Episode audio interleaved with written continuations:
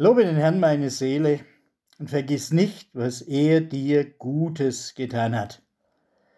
Das ist der Wochenspruch für die neue Woche aus Psalm 103. Wir haben mit diesem Psalm einen Dankeshymnus vor uns. Die meisten von uns kennen ja die ersten Zeilen auswendig. Lobe den Herrn meine Seele und was in mir ist, seinen heiligen Namen. Lobe den Herrn meine Seele und vergiss nicht, was er dir Gutes getan hat der dir alle deine Sünde vergibt und heilet alle deine Gebrechen, der dein Leben vom Verderben erlöst, der dich krönt mit Gnade und Barmherzigkeit.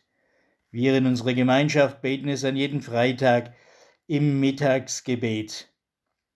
Dieser Dankeshymnus, der zeigt uns etwas von dem, was uns durch diese Woche begleiten will. Umkehren und danken ist das Wochenthema entsprungen dem Wochenevangelium aus Lukas 17, die Verse 11 fortfolgende.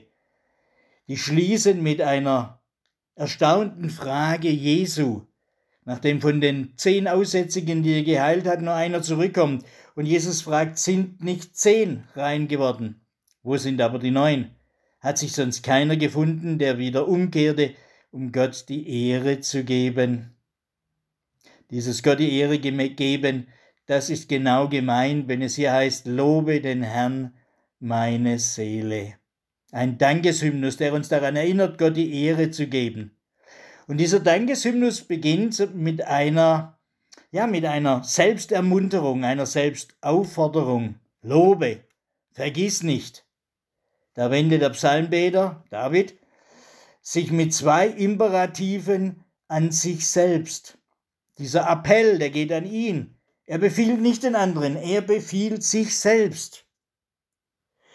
Wenn wir in das Alte Testament hineinschauen, dann sehen wir, dass schon sehr früh diese Ermahnung gekommen ist.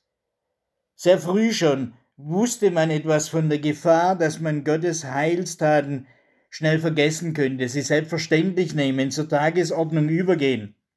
Da heißt es schon in 5. Mose 4, hüte dich nur, bewahre deine Seele gut, dass du nicht vergisst, was deine Augen gesehen haben und dass es nicht aus deinem Herzen kommt dein Leben lang.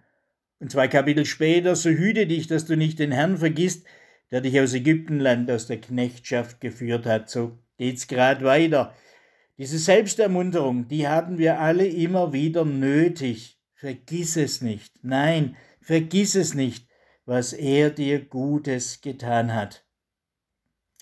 Und dieses Nicht-Vergessen, das findet am besten und am stärksten seinen Platz im gemeinsamen Feiern einer Gemeinschaft, einer Familie, einer Gemeinde, einer Kommunität. Im Alten Testament gibt es eine ausgeprägte Feierkultur. Viele Psalmen gehören zu diesen Feiern. Man wusste etwas davon, dass eine Gemeinschaft eine solche ausgeprägte Feierkultur unbedingt braucht, da geht es um Erinnerung und es geht um Vergewisserung und Vergegenwärtigung. In unserer Gemeinschaft gibt es in unserem Leitbild den Satz, wir arbeiten viel und wir feiern gern. Das ist mehr als ein witziger Slogan, das erinnert uns an unsere Lebensader. Zu danken, sich selbst zu, er zu ermuntern, es nicht zu vergessen, was Gott uns Gutes getan hat und diese Lebensader des Feierns. Und an jedem Abendmahl, das wir miteinander feiern, werden wir ganz neu daran erinnert.